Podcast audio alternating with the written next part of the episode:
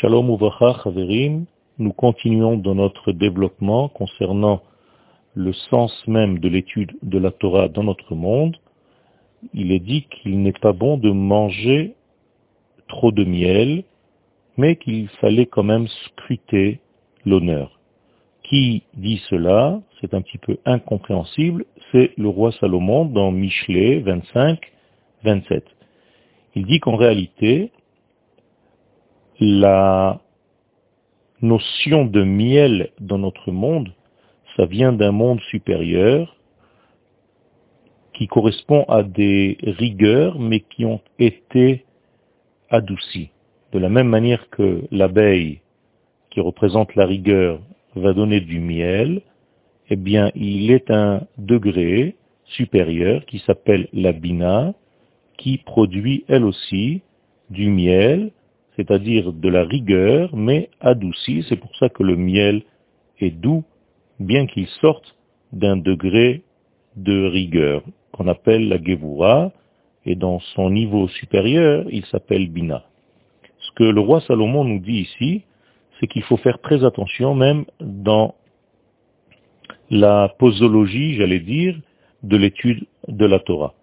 Il faut savoir étant donné que notre monde n'est pas encore abouti, n'est pas encore complété, n'est pas encore complet, il n'est pas arrivé encore à son tikkun, eh bien même dans l'étude de la Torah, il faut étudier la Torah d'une manière différente, c'est-à-dire d'une manière qui est encore au niveau de ce qu'on appelle le tri.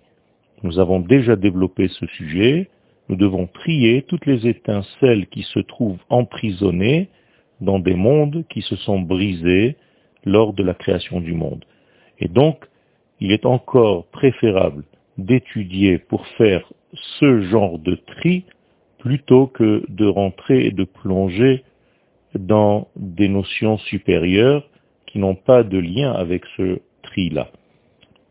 Tout ceci pour reconstruire en fait Jérusalem dans toutes ses notions, pour reconstruire un sens messianique à notre monde, pour lui redonner en fait sa euh, direction, le sens même de son existence, et c'est pour cela que nous devons savoir juger à quel niveau se trouve notre monde pour pouvoir continuer les tris de manière de plus en plus précise, là où nous devons gagner, regagner les étincelles de lumière que nous avons perdues en route durant tous les exils.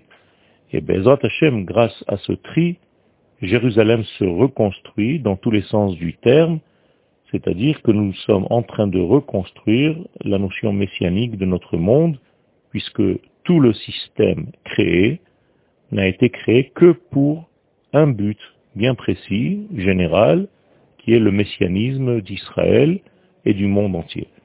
Une bonne journée à tous, et Bezat Hashem, que nous ayons le mérite de savoir où étudier et comment étudier et à quelle intensité. Shalom.